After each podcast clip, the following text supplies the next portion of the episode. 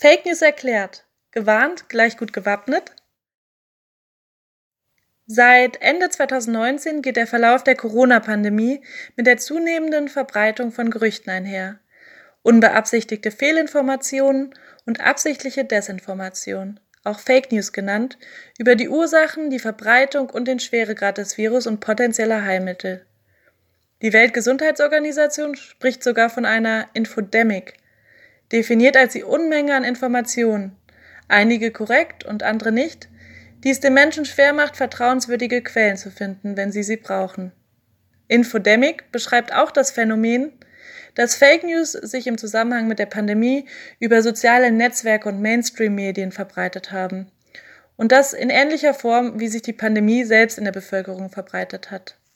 Wie aus einem anfänglichen Gerücht Falschmeldungen entstehen, das können wir anhand von einem Beispiel im März 2020 sehen.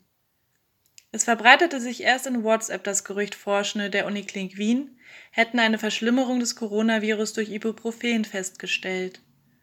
Die Uniklinik selbst erklärte diese Meldung zwar kurze Zeit später für falsch, aber eine Menge an Zeitungen warnten trotzdem vor der Gefahr durch Ibuprofen. Die Weltgesundheitsorganisation schaltete sich ein und leitete die Nachricht auch ohne Evidenz weiter. Daraufhin wurde sogar der französische Gesundheitsminister Opfer dieser Fake News und leitete die Nachricht auf Twitter selbst weiter. Als Folge kauften Menschen den Vorrat an Paracetamol leer und es herrschte auch eine große Verunsicherung bei Patienten und Patientinnen, die regelmäßig Ibuprofen einnahmen. Wie kann es denn sein, dass selbst Regierungen Opfer von Fake News werden und deren Verbreitung solche Konsequenzen haben können? In diesem Podcast wollen wir euch auf die psychologischen Mechanismen von Fake News aufmerksam machen und präsentieren, was es für letzte wissenschaftliche Erkenntnisse zu Fake News gibt, die gerade in Krisenzeiten so spannend zu untersuchen sind. Wir besprechen außerdem, welche Interventionsmöglichkeiten es gibt, also was am besten gegen die Verbreitung von Fake News hilft. Wir, das sind Milan, Valeria und Hanna. Wir haben diesen Podcast in Zusammenarbeit mit Herrn Prof. Dr. Imhoff im Rahmen einer Projektarbeit am Psychologischen Institut der Johannes Gutenberg Universität Mainz entwickelt. Herr Prof. Dr. Imhoff ist Leiter des Sozialpsychologischen Instituts und forscht seit langer Zeit insbesondere zu den Themen Verschwörungstheorien und Fake News. Uns ist es wichtig, mit diesem Podcast etwas Licht ins Dunkle zu bringen und unseren Beitrag dazu zu leisten, das Phänomen Fake News besser zu verstehen und damit eine Brücke zu schlagen. Also dann, viel Spaß beim Zuhören.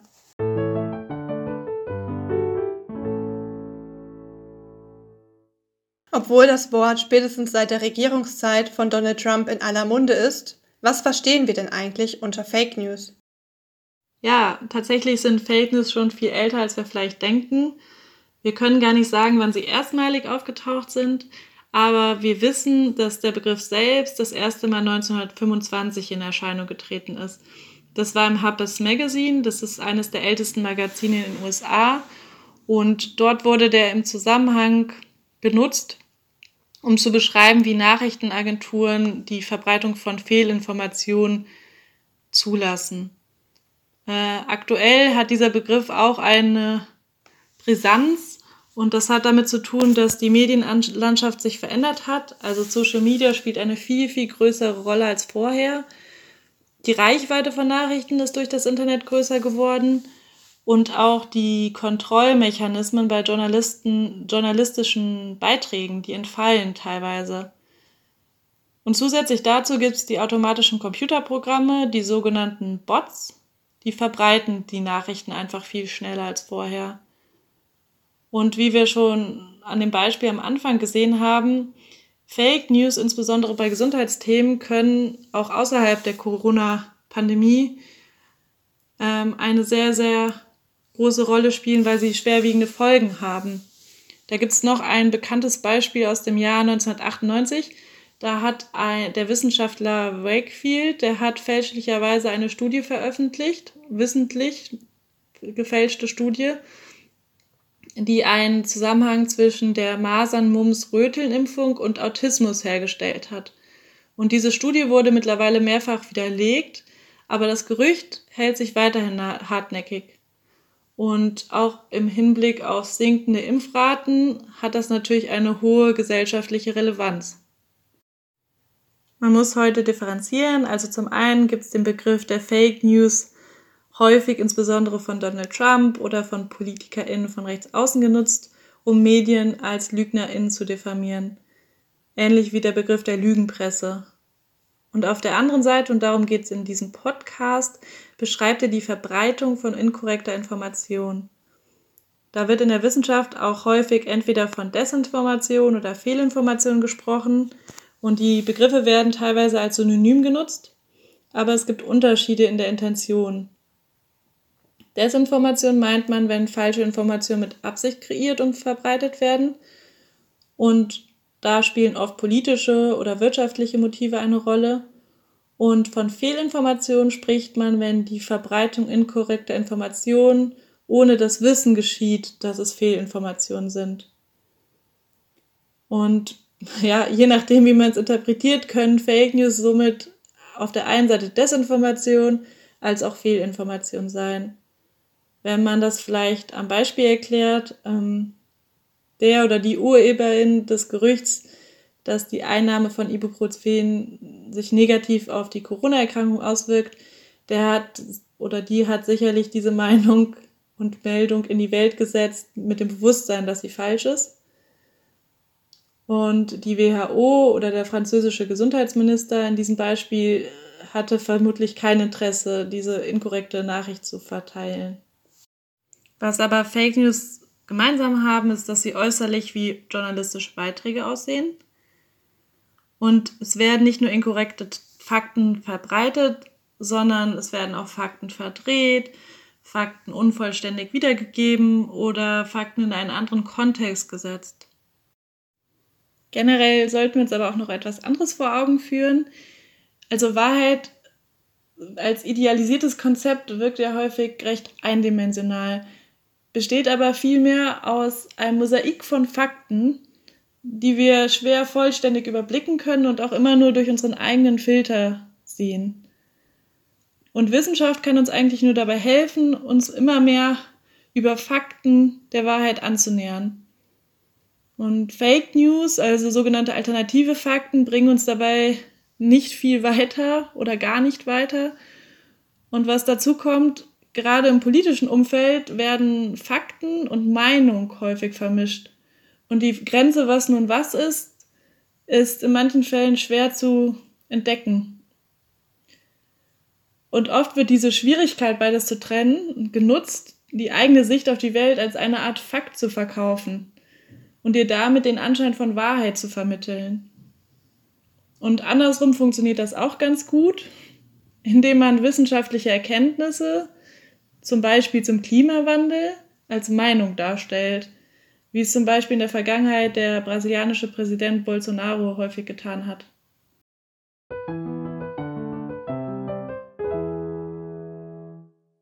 Und was hat nun Psychologie mit der Verbreitung von Fake News zu tun?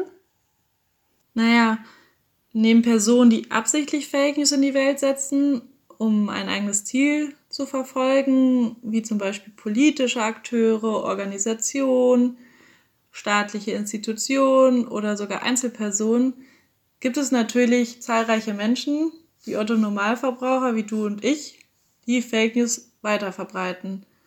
Und dabei spielt eine Rolle, wie vertraut der Umgang mit sozialen Medien ist. Aber es lohnt sich auch mal einen Blick darauf zu werfen, wie Informationen von unserem Gehirn verarbeitet werden. Und dabei spielt reflexives Denken eine Rolle, also die Fähigkeit, Informationen kritisch hinterfragen zu können. Und dieses reflexive Denken ist für die Beurteilung des Wahrheitsgehalts von Fakten wichtig. Und wir vergessen oft, dass Menschen nicht immer rational denken, sondern dass wir alle systemischen Verzerrungen unterliegen. Wir nehmen Informationen selektiv wahr und erinnern sie halt dementsprechend auch unterschiedlich, immer beeinflusst durch unsere eigene Überzeugung. Und weil wir nicht alle Informationen aufnehmen können, nehmen wir willkürlich oder unwillkürlich nur bestimmte wahr. Und dabei passieren uns Fehlern, also unserem Gehirn passieren eine Reihe von Fehlern, die auch bei der Verbreitung von Fake News eine Rolle spielen. Und da ist einer der berühmtesten der sogenannte Confirmation Bias, also Deutsch Bestätigungsfehler. Wir stufen also alles als glaubwürdiger ein, was unsere Überzeugung bestätigt und unglaubwürdiger, was unsere Überzeugung widerlegt. Wenn wir also Fake News lesen, die unsere Meinung bestätigen oder bestehende Ängste und Zweifel aufgreifen, dann sind wir eher gewillt, ihn zu glauben, als korrekten Fakten, die zum Beispiel unsere Meinung widerlegen. Und gerade im Hinblick auf Social Media und Social Media Plattformen ist dann auch nochmal besonders spannend der Wahrheitseffekt. Also uns erscheinen Fakten als glaubwürdiger, je öfter wir sie sehen. Und die faktenbasierte oder nicht faktenbasierten Informationen auf Twitter und anderen sozialen Medien haben dadurch natürlich eine viel größere Strahlkraft, weil sie im Vergleich zu konventionellen Nachrichten viel schneller geteilt werden können und auch permanent präsent sind. und da kommt ein weiterer mächtiger Effekt ins Spiel. Ähm, wenn wir uns nämlich einmal anhand von Fehlinformationen eine Meinung gebildet haben, dann ist diese Meinung durch neue Informationen nur schwer wieder zu verändern. Auch wenn Fake News als Fake News entpuppt wurden. Und dieser Effekt, der nennt sich Perseveranzeffekt, sehr schwierig auszusprechen, wie ich finde. Ähm, Dr. Miketta und Professor Dr. Lippelt, beide von der Fernuniversität Hagen, die haben versucht, diesen Effekt am Beispiel von diesem Ibuprofen-Beispiel zu erklären. Und wir lesen zum Beispiel die nicht faktenbasierte Nachricht, dass das Medikament Ibuprofen zu einem schweren Covid-Verlauf führt und damit gefährlicher als Paracetamol ist. Und dann beschäftigen wir uns gedanklich damit, was denn die Ursache dafür sein könnte.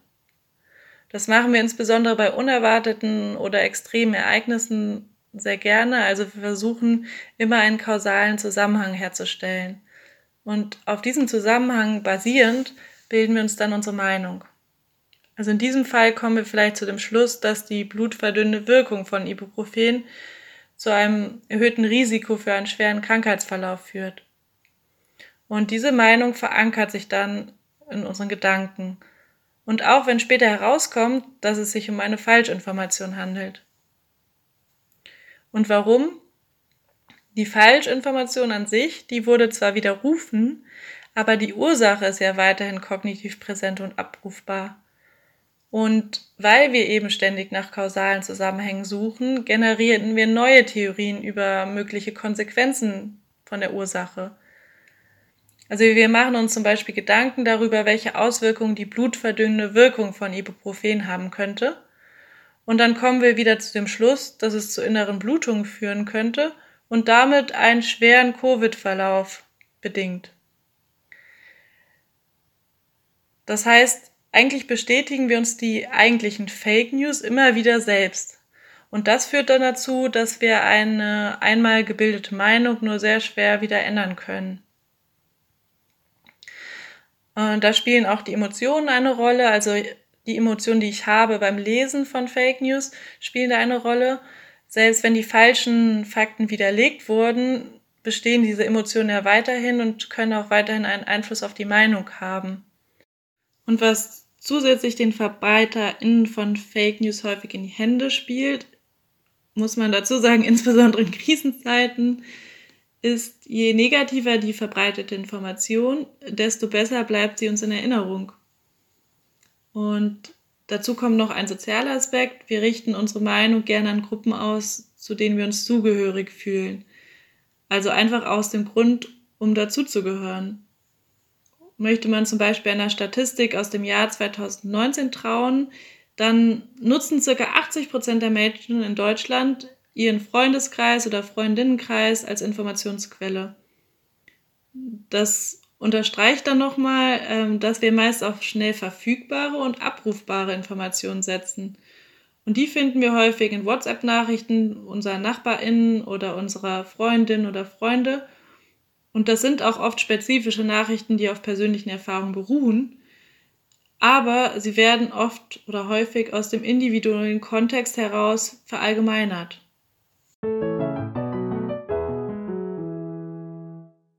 Herr Professor Dr. Himhoff, warum ist es oft so, dass die Lüge attraktiver erscheint als die Wahrheit?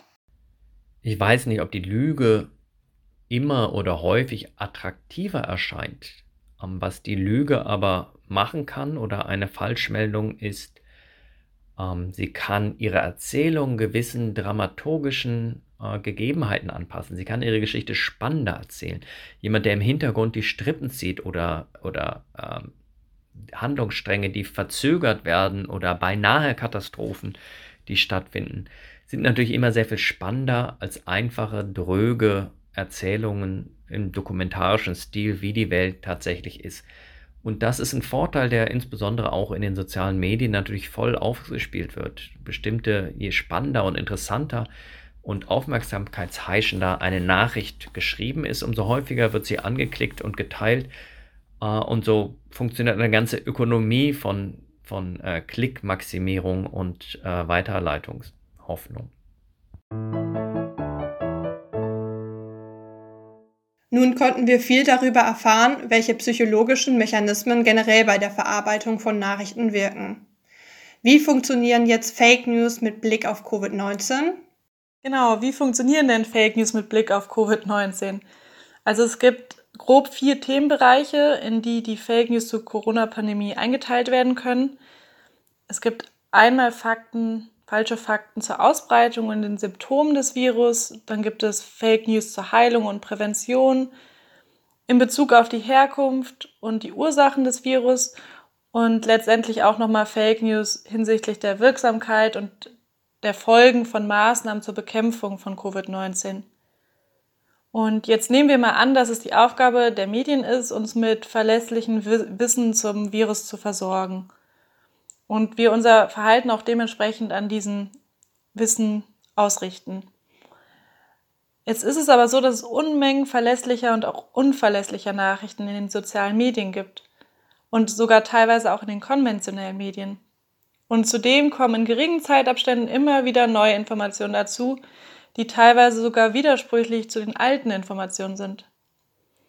Das ist an sich ein gutes Zeichen, weil wissenschaftliche Arbeit so funktioniert, weil wissenschaftliche Arbeit sich ständig aktualisiert und auch falsche Annahmen falsifiziert. Aber uns fällt es dennoch sehr, sehr schwer einzuschätzen, welche Nachrichten wir vertrauen können und welchen nicht.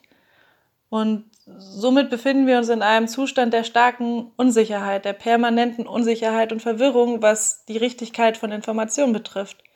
Und das ist dann der perfekte Nährboden für Fake News und kann sogar starke gesellschaftliche Auswirkungen haben. Also Menschen mit großem Vertrauen in die Wissenschaft, das zeigen Studien, sind weniger anfällig für Fake News. Und es gibt auch eine Tendenz dahingehend, dass Fake News vermehrt in Kreisen rechtskonservativer politischer Ausrichtung geteilt werden. Herr Professor Dr. Imhoff, was passiert denn in Zeiten von Unsicherheiten psychologisch mit uns als soziales Wesen? Und warum sind bestimmte Gruppen anfälliger für Fake News? Okay, in Zeiten von ähm, Unsicherheiten wird ein fundamentales Bedürfnis, das eigentlich alle Menschen haben, gewissermaßen frustriert, nämlich das Bedürfnis danach, das Gefühl zu haben, Kontrolle über das Leben zu haben und ähm, dass das eigene Leben vorhersagbar ist. Durch Krisen oder Pandemien kann das unterminiert werden, weil wir eben nicht mehr genau wissen, wie es weitergeht und nicht genau wissen, ähm, woher diese Krise oder diese Pandemie kommt und auch unser Leben nicht mehr in gleichem Maße unter Kontrolle haben, weil äh, es eben Einschränkungen gibt, bestimmte Dinge und wir nicht mehr frei entscheiden können, was wir machen wollen. Das äh, macht einige Menschen besonders anfällig für Narrative, die ihnen zumindest das Gefühl dieser Sicherheit, dieser Vorhersagbarkeit wiedergeben können. Bei Verschwörungstheorien klappt das zum Beispiel so, dass die Krise dadurch erklärt wird, dass einige wenige Schuldige benannt werden, die diese Krise verursacht haben, weil sie ein Interesse daran haben. Und das heißt im Umkehrschluss auch, wenn ich diesen Personen, diesen Schuldigen das Handwerk lege und sie entlarve, dann ist die Krise vorbei, ich habe mein altes Leben wieder und damit auch Kontrolle über mein Leben.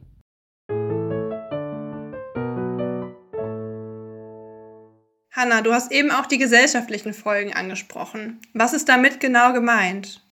Genau.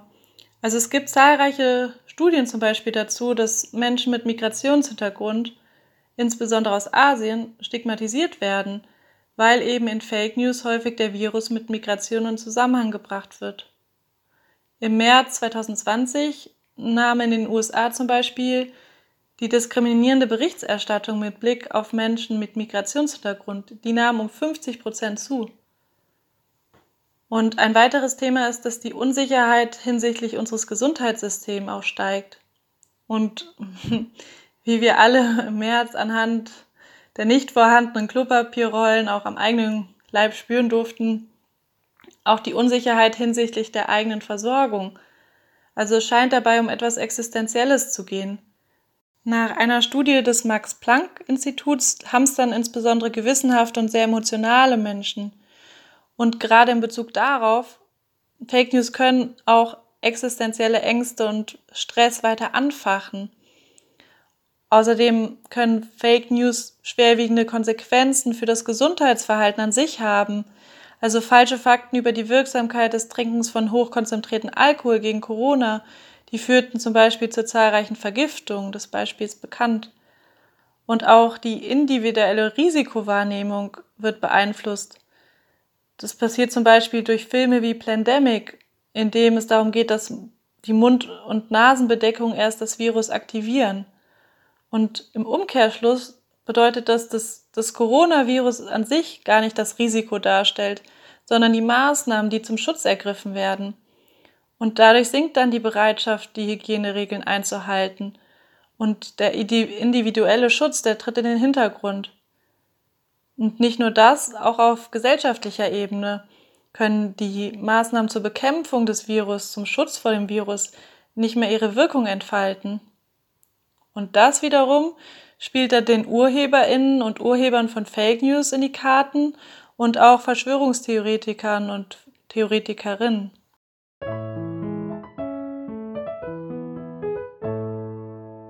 Du sprichst Verschwörungstheorien an. Herr Professor Dr. Imhoff, welche Verbindungen gibt es zwischen Fake News und Verschwörungstheorien? Oft scheint es, dass man beides schwierig voneinander trennen kann. Meine Definition von Verschwörungstheorien besteht darin, dass sie äh, der Versuch einer Erklärung eines relativ weitreichenden Ereignisses sind dadurch, dass einige wenige Menschen sich im Hintergrund im Geheimen verabredet haben, dieses Ereignis in die Welt zu bringen, zu ihrem eigenen Vorteil und dem Nachteil der Allgemeinheit. Diese Theorie oder diese Annahme einer geheimen Absprache kann falsch sein und sie kann aber auch korrekt sein der Geschichte kennen wir Verschwörungen, die tatsächlich stattgefunden haben. Das heißt, nicht jede Verschwörungsannahme oder Theorie ist automatisch immer falsch, auch wenn uns das oder vielen von uns so scheint, als seien die meisten falsch. Das ist aber kein definitorisches Kriterium. Fake News hingegen sind so definiert, dass es äh, behauptete äh, Tatsachen sind, die aber eben nicht wahr sind. Und derjenige, der sie erstellt, äh, weiß das auch. Das heißt, das sind absichtlich in die Welt gebrachte Falschmeldungen. Und äh, viele Verschwörungstheorien sind ähm, tatsächlich falsch und akku nicht akkurat und nicht zutreffend. Ähm, es ist auch für einige bestimmt nachweisbar, dass diejenigen, die sie erzählen und in die Welt bringen, eigentlich wissen, dass sie falsch sind. Und dann wären es Fake News. Äh, wenn ich absichtlich das verbreite. Das kann man dem scheidenden amerikanischen Präsidenten Donald Trump zum Beispiel unterstellen. Aber Verschwörungstheorien sind nicht automatisch und immer Fake News. Und es gibt auch Fake News, die ohne die Annahme einer Verschwörung, einer geheimen Absprache einer kleinen Gruppe auskommen. Das sind dann Fake News, aber eben keine Verschwörungstheorien. Nun haben wir Fake News bereits von vielen Seiten beleuchtet. Aber was hilft gegen Fake News? Welche Interventionen können uns vor Fake News schützen? Das ist eine gute Frage. Also Aufklärung ist die bekannteste und auch eine weit verbreitete Methode gegen Fake News. Aber dabei muss uns bewusst sein, dass es nicht einfach ist, über Fake News aufzuklären. Also es erfordert einiges an Vorkenntnissen. Und die Gegenaufklärung, in Englisch Debunking, ist die Kommunikationsmaßnahme, mit der versucht wird, Menschen dazu zu bringen, bestimmte falsche Überzeugungen aufzugeben und dann auch Fehlinformationen nicht mehr weiter zu verbreiten. Ähm, Beispiele dafür sind die sogenannten Faktenchecks, die zum Beispiel von Organisationen wie Korrektiv angeboten werden. Das ist, wie gesagt, keine einfache Aufgabe, weil Menschen einfache Erklärungen lieben und von den Informationen angezogen werden, die sie bereits gehört haben. Also Menschen glauben viel lieber, haben wir ja schon vorher gesagt, viel lieber an Nachrichten, die ihre Sicht vertreten, als an Nachrichten, die ihre Sicht ihrer Sicht zuwiderlaufen. Und in Studien zeigt sich, dass Fehlinformationen einen anhaltenden Einfluss auf das Erleben und Verhalten ausüben, auch wenn sie schon widerlegt wurden. Das ist dann dieser berühmte, bereits erwähnte Perseveranzeffekt, immer noch schwierig auszusprechen. Und Informationen, bei denen man denkt, dass sie wahr sind, aber die sich später als falsch herausstellen, wie zum Beispiel oft der Fall bei Fake News, beeinflussen dann weiterhin unser Gedächtnis und unser Denken. Und eine Möglichkeit, Informationen in diesem Fall eff effektiver zu entkräften, ist einfach die Wiederholung des Widerrufs der Falschinformationen. Trotzdem auch interessant ist, dass nach mehrmaliger Wiederholung des Widerrufs der Falschinformation, also der Darstellung der Falschinformation als falsche Information, sie weiterhin einen Einfluss auf die Einstellung einer Person haben kann. Wenn auch schwächer als vorher. Und dann gibt es noch eine weitere Strategie, ähm, und das ist die aktive Gegenargumentation, am besten mit Hilfe von detaillierter Hintergrundinformation. Da gab es auch ein Experiment von Ecker und Kollegen zu. Die haben TeilnehmerInnen falsches Feedback über ihre Intelligenz, ihre Attraktivität oder ihre Sympathie gegeben. Und die TeilnehmerInnen mussten dann folglich über ihr Wohlbefinden berichten. Und da zeigten die TeilnehmerInnen mit mehr feindseliges Verhalten, wenn sie ein negatives Feedback im Gegensatz zu neutralen oder positiven Feedback bekommen haben. Bis zu dem Punkt ist es noch verständlich. Aber diese Effekte von dem negativen Feedback, die waren auch durch ein kurzes schriftliches oder mündliches De Debriefing ähm, nicht mehr zu eliminieren. Und was da geholfen hat, war ein längeres, detailliertes und ausführliches persönliches Debriefing. Und das hat diese aversiven, also die schlechten Effekte der, ähm, der, des negativen Feedbacks, also der Bedrohung des eigenen Egos, reduziert. Daher scheint detaillierte Hintergrundinformation hilfreich zu sein, um diesen Perseveranzeffekt zu beseitigen. Aber beide Maßnahmen, also sowohl die mehrmalige Wiederholung des Widerrufs als auch die Gegenargumentation mit Hilfe von Hintergrundinformationen, die helfen lediglich diesen Effekt abzuschwächen, aber sie können ihn nicht vollständig beseitigen. Und dabei ist auch ein großes Problem, das gleichzeitig auftritt, dass man erstmal eine falsche Information benennen muss, um sie zu entkräften. Und dieses Benennen ruft die Fehlinformation natürlich neu ins Gedächtnis und das bedingt, dass alle Versuche um die Fehlinformation als falsch aufzuklären, auch eine gegenteilige Wirkung nach sich ziehen können und der Glaube an die Fehlinformation gerade dadurch gestärkt wird. Mit anderen Worten führen widersprüchliche Informationen zu Unstimmigkeiten in unserem Weltbild, was wiederum zu kognitiver Dissonanz führt. Kognitive Dissonanz, das beschreibt, dieser Zustand beschreibt einen unangenehmen Gefühlszustand, der entsteht, weil mehrere Informationen unvereinbar sind. Und anstatt das neue Wissen aufzunehmen und das Weltbild zu verändern, da werden die Fakten in diesem Fall lieber abgelehnt und die eigene Meinung verstärkt. Und aus diesem Grund ist die direkte Konfrontation vielleicht nicht in allen Fällen die beste Lösung. Zum erfolgreichen Argumentieren gegen Fake News da geben zwei Wissenschaftler auch noch folgende Empfehlungen. Das sind Cook, der ist Physiker, und Lewandowski, ein Kognitionspsychologe. Die geben folgende Empfehlungen, und zwar, dass man erstens die Fakten betont bei der Entkräftigung von Fake News, also die wieder die falsche widerlegt und das in den Vordergrund stellt und nicht die falsche Information selbst. Und dabei ist es wichtig, so viele relevante Gegenargumente wie möglich zu nutzen. Und zweitens ist es wichtig, Warnungen einzubauen. Also bevor man überhaupt die falsche Information anspricht, sollte man im Text grafisch oder auch mündlich davor warnen, dass die folgende Information unwahr ist. Also so eine Art Triggerwarnung. Und drittens ist es wichtig, alternative Erklärungen zu liefern. Also man stelle sich vor, Fake News, Verschwörungstheorien helfen Personen, sich die Welt zu erklären. Und wenn erstmal eine falsche Information entkräftet wird, dann entstehen wieder Fragen. Und für diese Fragen sollten wir alternative Erklärungen liefern können. Und dabei kann zum Beispiel auch helfen, äh, zu erwähnen, wer ein Interesse daran hat, die Falschinformation zu verbreiten. Wie man weiß, ist Vorsicht besser als Nachsicht. Was wird nun in diesem Zusammenhang gemacht? Hm. Ja, genau. Prävention ist besser als Problembeseitigung im Nachhinein. Und in diesem Zusammenhang haben PsychologInnen getestet, ob man Menschen gegen Falschinformationen sozusagen impfen kann. Auf ganz ähnliche Weise wie die Impfung, bei der im menschlichen Körper ein Erreger in der abgeschwächten Form injiziert wird, damit der Körper eine Resistenz gegen die Krankheit entwickelt. Da wollen PsychologInnen um Sander van der Linden von der Cambridge University Menschen vor Fehlinformationen schützen. Und die Wirkung der Impfung wurde, also der Impfung vor Fehlinformationen, wurde in einer Studie getestet, bei der die Probanden mit richtigen und falschen Aussagen zum Klimawandel konfrontiert wurden. Man sieht, es geht nicht nur um Covid-19.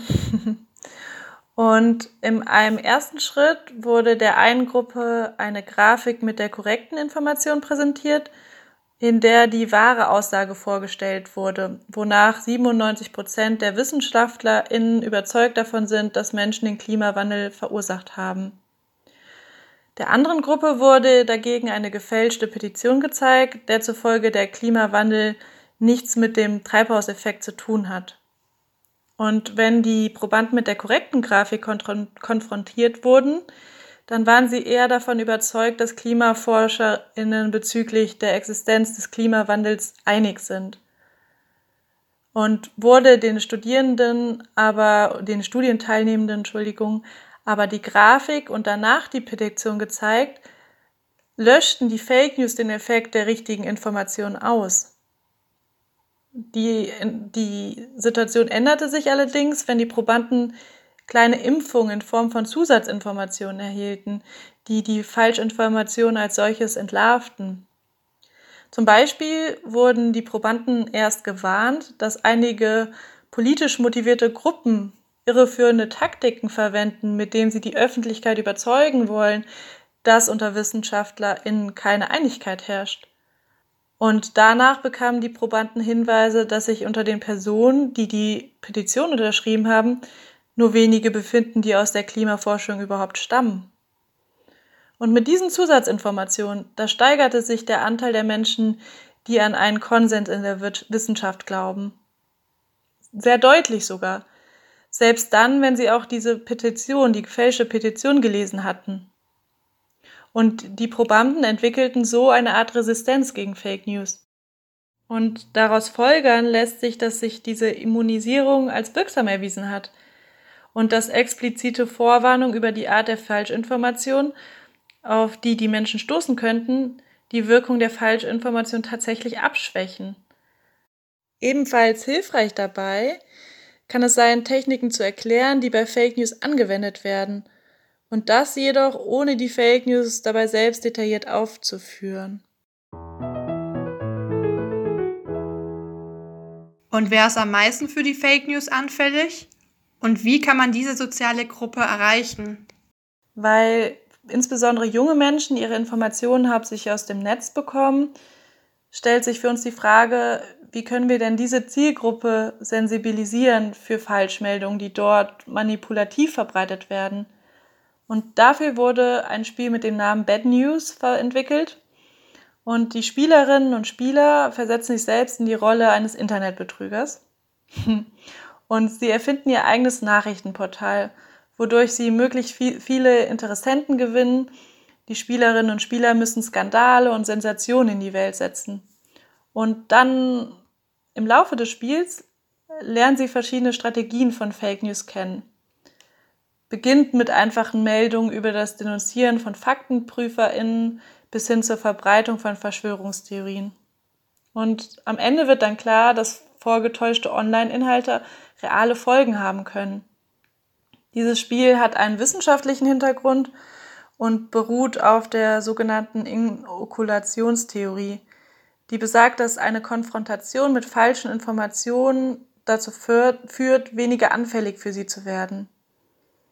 Und in dem Sinne haben SozialpsychologInnen der Universität Cambridge herausgefunden, wer sich so wie im Spiel bereits mit inszenierten Fake News auseinandersetzt, glaubt nicht so leicht an reale Desinformation, weil auf diese Art, auf diese Weise eine Art Resistenz aufgebaut wird. Sander van der Linden von der Universität Cambridge erklärt zum Beispiel, wenn man weiß, was es bedeutet, sich in die Rolle von jemandem hineinzuversetzen, der aktiv versucht, dich zu täuschen, sollte dies deine Fähigkeit befördern, Techniken der Täuschung zu erkennen und diesen zu widerstehen. Ein weiteres Spiel in diese Richtung mit dem Namen Go Viral wurde in Partnerschaft zwischen der Universität Cambridge und der britischen Regierung speziell für die Prävention gegen Corona-Fake News entwickelt. Das Spiel motiviert Spielerinnen und Spieler, mehr über die Techniken zu erfahren, die hinter der Verbreitung von Fehlinformationen über das Coronavirus stehen. Was wiederum auch dazu führt, dass sie gegen den Einfluss von Fake News geimpft werden.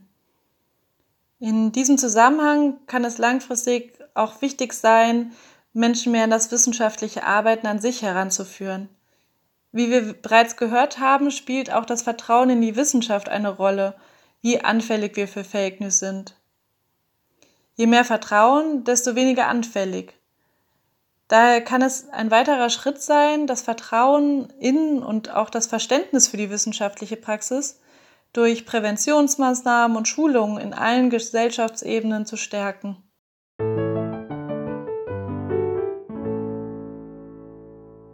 Und was kann jede einzelne Person gegen die Verbreitung von Fake News tun? Ja, also wichtig zu verstehen ist erstmal, dass wir nicht so wehrlos sind, wie wir uns vielleicht momentan in dieser Corona-Krise manchmal fühlen und dass wir selbst entscheiden können, welchen Informationen wir Aufmerksamkeit schenken und welchen nicht. Hier haben wir noch ein paar Tipps zusammengefasst, die psychologisch fundiert sind und die helfen können, Fake News zu erkennen. Also erstens, eine psychologische Studie hat gezeigt, dass Menschen, die ihrem Bauchgefühl vertrauen, eher für den Glauben an falsche Informationen anfällig sind. Im Gegensatz zu Menschen, die eher bereit sind, an begründete Belege zu glauben. Daraus folgt, manchmal ist es vielleicht gut, sich nicht immer auf das eigene Bauchgefühl zu verlassen, sondern auch stichhaltige Belege zu nutzen. Zweitens, ein weiterer Tipp.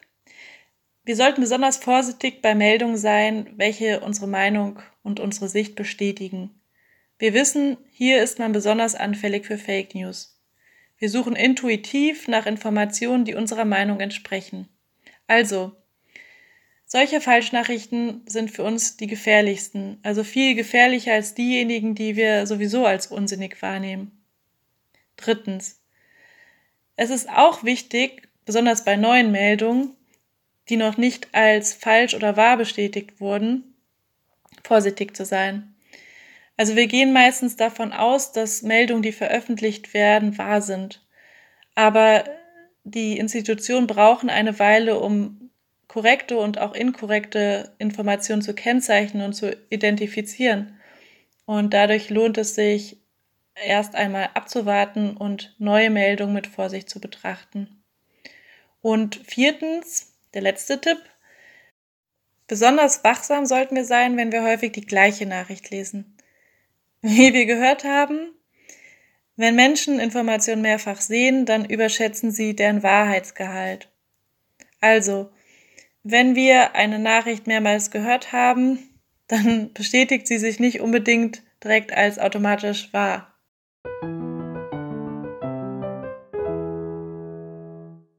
Es sieht so aus, als wäre das Thema Fake News ein gut erforschter psychologischer Bereich und als ob uns Interventionen und Prävention in diesem Bereich gut helfen könnten. Trotzdem scheinen Fake News weiterhin mächtig zu sein. Warum? Ist hier die logische Frage. Genau. Also, wir haben ja schon gehört, selbst wenn man denkt, dass man bei der Befolgung aller Empfehlungen Fake News im Griff hat, man hat es nicht. Man soll nicht damit rechnen, dass man sich zu 100% vor Fake News schützen kann. Wir alle sind anfällig dafür. Und auch wenn man eine Falschmeldung als solche erkennt, verbreitet sie sich trotzdem weiter.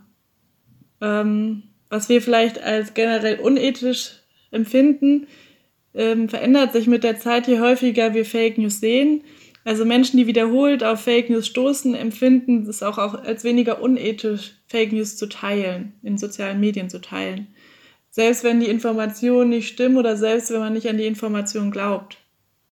Hm, da gibt es auch eine ganz spannende Studie zu von der London Business School und University of Southern California. Und in dieser Studie wurden eine Reihe von Experimenten durchgeführt. 2500 Personen haben teilgenommen und die TeilnehmerInnen ähm, wurden gebeten, in einer Online-Studie zu bewerten, wie unethisch oder wie akzeptabel es ist, eine gefälschte Schlagzeile zu veröffentlichen und wie wahrscheinlich es wäre, dass sie die Schlagzeile, die eine Person im Internet gepostet hat, zum Beispiel zu liken, zu teilen und zu melden, also wenn diese Schlagzeile falsch ist.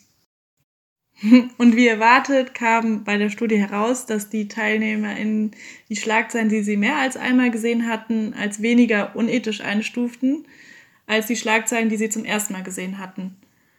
Und dabei gaben, gaben auch die Teilnehmenden an, dass sie eher dazu bereit waren, eine zuvor gesehene falsche Schlagzeile zu liken oder zu teilen und dass sie seltener dazu bereit waren, die Person, die diese Schlagzeile gepostet hatte, zu blockieren oder zu entfolgen. Und die Forscher in dieser Studie fassen ihre Ergebnisse so zusammen, dass sie sagen, also die Ergebnisse können nicht durch eine Tendenz erklärt werden, falsche Schlagzeilen als wahr zu erinnern. Und sie erklären auch, dass die Bemühungen, Fehlinformationen einzudämmen, typischerweise darauf beruhen, Menschen zu helfen, Fakten und Fiktion zu unterscheiden. Ähm, da versucht zum Beispiel Facebook, NutzerInnen zu informieren, wenn sie versuchen, Nachrichten zu teilen, die von FaktenprüferInnen als falsch gekennzeichnet wurden. Aber solche Strategien können halt auch scheitern. Das ist das Problem, wenn BenutzerInnen unbesorgt sind und wenn sie Fehlinformationen teilen, von denen sie wissen, dass sie gefälscht sind. Und Forschende vermuten hinsichtlich dessen, ähm, dass die Wiederholung von Fehlinformationen ein Gefühl der Wahrhaftigkeit geben kann. Also dass sie die Neigung der Menschen erhöhen kann, Fehlinformationen zu teilen und sie auch als moralisch zu akzeptieren, unabhängig davon, ob sie sie glauben oder nicht. Herr Professor Dr. Imhoff, wie können wir sicher sein, dass wir offiziellen Quellen vertrauen können oder sollten wir alle Informationen in Frage stellen? Nun, prinzipiell ähm, kommen wir natürlich nicht weiter mit blindem Vertrauen in die eine oder die andere Richtung. Und wir haben manchmal gute Gründe, auch offizielle Quellen mit einem Fragezeichen zu versehen. Das ist überhaupt nicht problematisch. Problematisch ist es dann, wenn ich den offiziellen Verlautbarungen misstraue und Verlautbarung von verschwörungstheoretischen Quellen wie Russia Today oder Ken Jebsen oder ähm, anderen Gruppierungen aber blind vertraue. Wenn ich äh, den gleichen rigorosen Skeptizismus in alle Richtungen gelten lasse, dann äh, ist es erstmal kein Problem. Gleichzeitig ist es natürlich so, dass das weder ein besonders glücklich machendes Leben ist, noch besonders hilfreich, wenn ich allen Quellen misstraue, weil ähm, 99 Prozent unseres Wissens über die Welt erleben wir ja nicht am eigenen Körper in der ersten Person, haben wir nicht selber gewissermaßen aus der physikalischen Umwelt destilliert, sondern wir haben es aus Quellen, aus Schulbüchern, aus wissenschaftlichen Artikeln, aus dem Fernsehen, den Nachrichten, weil uns jemand davon erzählt hat.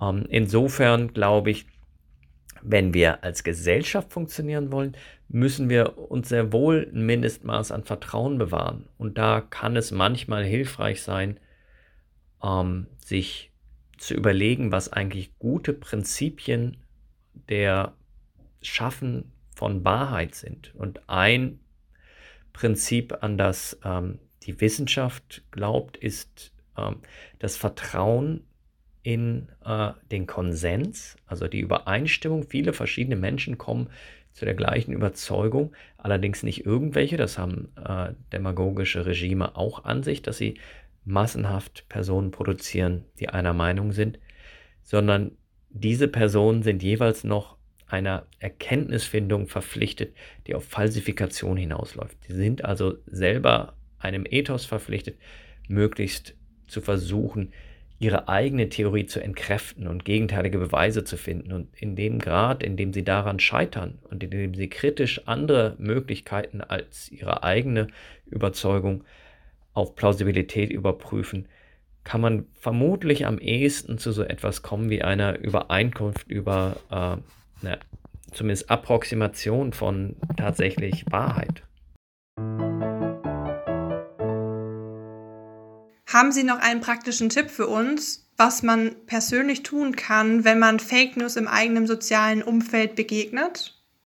Nun, die allererste Regel ist ähm, nicht weiter verbreiten und äh, damit im Prinzip dem, den Verbreitern oder Erfindern dieser Fake News ähm, den Gefallen zu tun. Fake News sind häufig als Clickbait mit einem Sensationscharakter ausgestattet der in sich den Aufforderungscharakter beinhaltet, teil das. Das ist total interessant, weil man selber spannend findet oder unglaublich oder skandalös, ähm, haben solche Fake News häufig äh, leichter geteilt zu werden, weil sie eine spannende Geschichte erzählen. Äh, dem sollte man nicht auf den Leim gehen und das ungelesen oder unhinterfragt einfach weiter verbreiten. Bevor ich eine Nachricht weiter verbreite, am besten äh, die erstmal auf Plausibilität überprüfen. Für viele Fake News wie das ähm, Wasser trinken vor dem äh, Schlafengehen gegen eine Covid-Infektion hilft oder anderen Unsinn, der über WhatsApp-Gruppen oder andere Kanäle verbreitet wird, lohnt sich das einfache Googeln. Ganz, es gibt ganz viele Fact-Checking-Seiten inzwischen von der DPA, von der ARD und anderen äh, Medien, Korrektiv zum Beispiel, die äh, genau diese gerade jeweils viralen Fake News überprüft haben und im Faktencheck unterzogen haben. Und das kann ich dann da einsehen, wenn andere das schon für mich gewissermaßen debunked haben. Ähm, und dieses Debunking äh, muss man aktiv betreiben und auch als Rezipient aktiv suchen. Wie viel ist eigentlich dran hier dran? Das ist der Anspruch, den ich an jede Form von Wissen stellen würde, auch an meine eigenen Überzeugungen, sich immer wieder kritisch zu fragen, wie gut ist eigentlich die Evidenz? Und können Sie uns zum Schluss noch Ihre Einschätzung geben? Werden Fake News uns zukünftig noch mehr beschäftigen? Fake News werden uns mit Sicherheit noch länger beschäftigen, so wie sie uns auch immer beschäftigt haben. Ähm, es ist ja nicht so, als seien Falschmeldungen oder Lügen auf einmal mit diesem Begriff in die Welt gekommen. Donald Trump hat ihn stark geprägt, indem er äh, Informationen über die geringe Menschenanzahl bei seiner Vereidigung als Fake News bezeichnet hat und in der Folge auch alles weitere. Aber ähm, tatsächlich äh, ist damit dieser Begriff populär geworden. Aber das Phänomen ist natürlich sehr alt, dass Menschen einfach äh, nicht der Wahrheit entsprechende Dinge verbreiten. Und das wird auch in Zukunft immer so sein.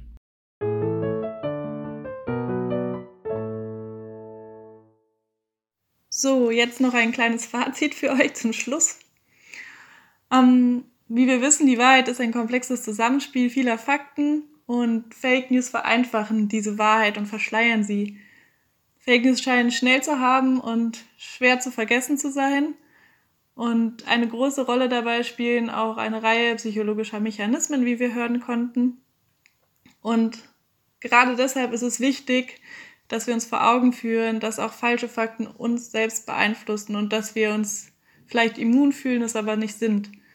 Es lohnt sich also, Fake News als solche zu entlarven und vielleicht auch schon im Vorhinein mit Informationen uns gegen sie zu wappnen. Und trotzdem sollten wir anerkennen, dass wir nicht zu 100% sicher sind vor Fake News und es uns eigentlich nichts anderes übrig bleibt, als aufmerksam zu bleiben, insbesondere wenn es um Nachrichten geht, die unsere Meinung bestätigen. Die Links zu den Spielen, die wir euch vorgestellt haben, also Bad News und Go Viral, die findet ihr zum Ausprobieren direkt unter unserem Podcast Und mit diesen Worten möchten wir uns für heute von euch verabschieden. Ganz lieben Dank, liebe ZuhörerInnen, fürs Zuhören. Vielen Dank, Herr Professor Dr. Imhoff, für die Unterstützung und auch nochmal einen herzlichen Dank an Maren und Sishan für die Hilfe bei der Aufnahme und bei der Produktion. Bis bald!